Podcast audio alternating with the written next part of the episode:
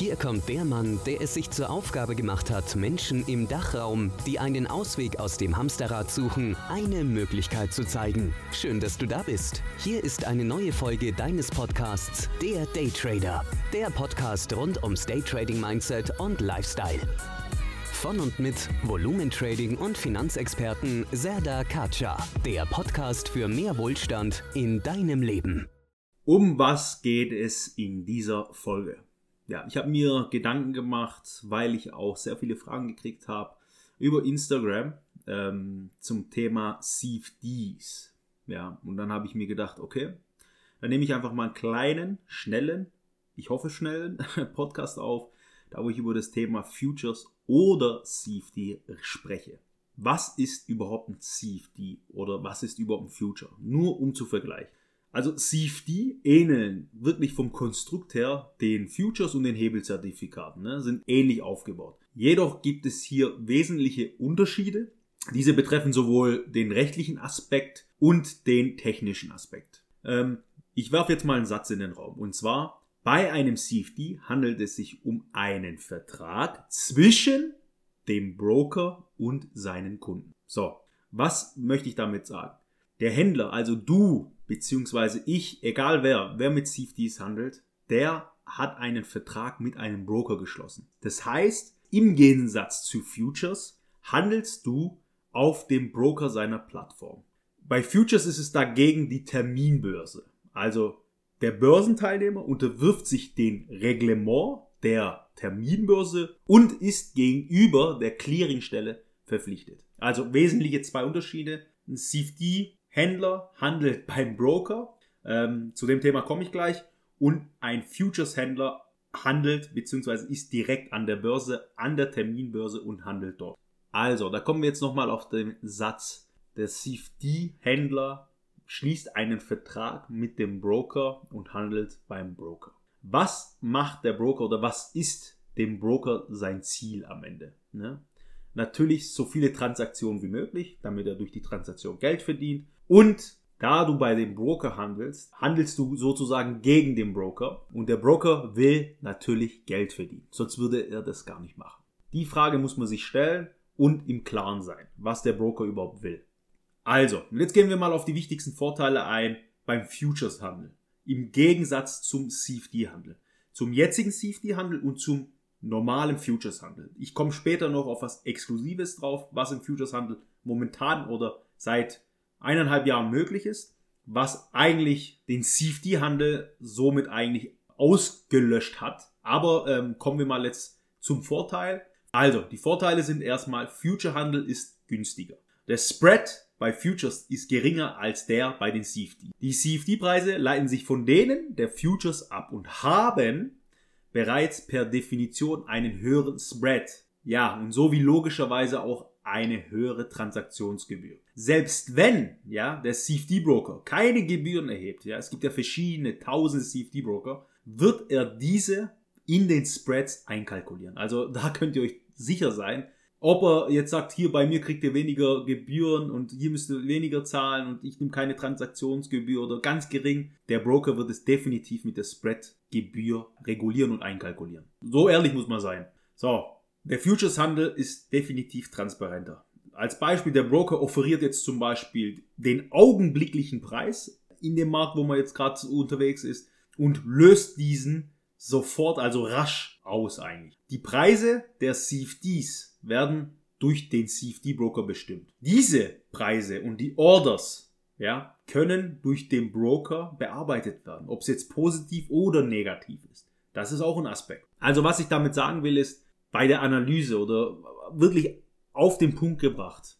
Also beim Futures-Handel an der Terminbörse, ne, live, da gilt das Prinzip wirklich so, what you see is what you get. Das heißt, du bekommst oder ja, du bekommst einfach das, was du siehst.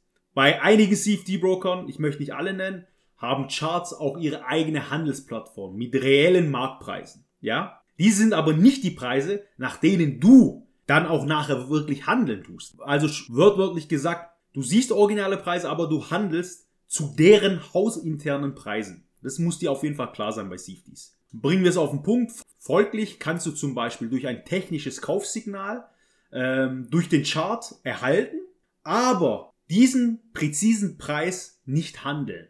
Reden wir aber den CFD-Handel jetzt wirklich nicht so schlecht, obwohl er eigentlich schlecht ist, äh, muss man echt sagen, ähm, gibt's auch Vorteile. Ne? Und die Vorteile sind, da wo ich natürlich auch noch einen Gegenpart habe. Also lasst euch überraschen. Ähm, ein Vorteil ist, CFDs sind kleiner als Futures. Das heißt zum Beispiel, CFD auf Indizes stellen meist nur wirklich einen kleinen Bruchteil eines Future-Kontrakts dar. Was, was erlauben diese? Diese erlauben den Händler, kleinere Trades zu machen. Also unter anderem mit ganz kleinen Kontogrößen zu arbeiten. Bei Futures ist ja anders. Man braucht ein gewisses Kapital, um überhaupt Futures handeln zu können. Ne? Man kann hier jetzt nicht paar, mit paar hundert Euro, ähm, wie es in CFD eigentlich der Fall ist, mit den Centbeträgen handeln. Und deswegen, das ist ein Vorteil des CFDs, ne? weil deswegen wurde das auch gemacht von den Brokern, dass die Kleinanleger, die wo auch nicht so viel Ahnung haben und jetzt hier technische Analyse lernen und hin und her zu den CFDs kommen und mit Kleingeld dort handeln können. Aber ja, zu den Konditionen und zu dem System des Brokers. Und wir wissen ja, was ich am Anfang gesagt habe, der Broker will Geld verdienen. Also, das ist zum Beispiel ein Vorteil von den CFDs. Dann gibt es auch nochmal einen Vorteil, wobei ich das jetzt nicht als Vorteil sehen will, aber es kann auch ein Vorteil sein, wenn man jetzt täglich die Trades overnight laufen lässt etc. Also es gibt viele CFDs, äh, die wo rund um die Uhr laufen. Also viele Broker notieren ihren großen Index auch während den Nachtstunden. Wenn auch mit erhöhten Spreads, also da sind dann höhere Spreads im Spiel drin. Diese bieten aber den Vorteil, dass eine Overnight-Position mit einem Stop abgesichert werden kann. Ne? Das heißt, ja, wenn man jetzt mal zwei, drei Cents oder ein paar Euro im Plus ist, dann kann man das absichern, Stop-Loss reinlegen und das Ding, ja, deswegen kann man CFDs auch so länger halten, wenn man mit gewissem Kapital arbeitet. Bei Futures ist ja wieder anders. Da hat man die Overnight-Margin etc. Und da kann man auf jeden Fall mehr Geld verlieren wie bei CFDs. Kommt immer darauf an, wie viel man einsetzt. Ne? Das muss man auch natürlich beachten. Und äh, also zu dem Thema nochmal die Gap-Gefahr. Riskieren die Investoren beim CFD, wenn am Folgetag zum Beispiel eine Gap gebildet wird, nicht. Dieser Vorteil ist aber wirklich nur relevant, wenn man Overnight-Positionen halten tut. Jetzt kommen wir aber nochmal zum Gegenvorteil oder zum Gegenpart. Die Futures haben seit 2019, Mitte 2019, Mai, glaube ich, paar Produkte auf den Markt gebracht, wo jetzt aufgestockt wurden, wo viel mehr jetzt ist, ähm, ja, Mikrofutures an den Markt gebracht. Und was bedeutet Mikrofutures?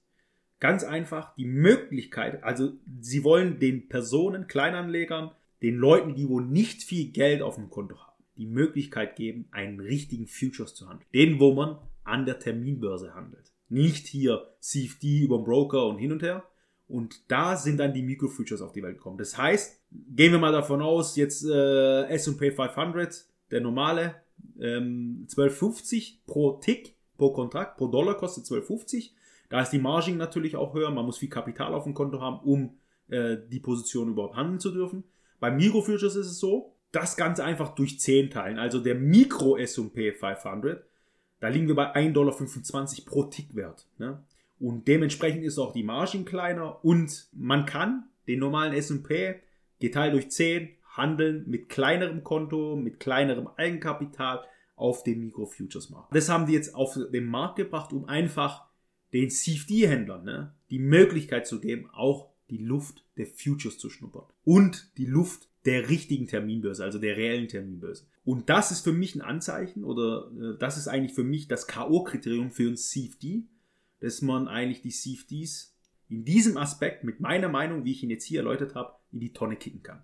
Ich würde jedem CFD-Händler raten, Step by Step mal sich die Mikrofutures anzuschauen, da in das System reinzukommen und sich einfach damit zu beschäftigen. Und das sind die Unterschiede von Futures und CFDs. Futures, die normalen, wenn wir jetzt reden, sind Königsklasse, CFDs sind, ja, Nennt's wie ihr wollt. Das war's mit der Folge. Ich hoffe, ich konnte hier einen kleinen Einblick geben, auch einen raschen Einblick und natürlich alles nach meiner Meinung, nach meiner Philosophie. Das war's mit dieser Folge. Wir sehen uns beim nächsten Mal. Das war's für heute mit dem Daytrader Podcast. Gleich abonnieren und nie mehr eine Ausgabe verpassen. Und wenn du eine Bewertung hinterlässt, freut uns das doppelt.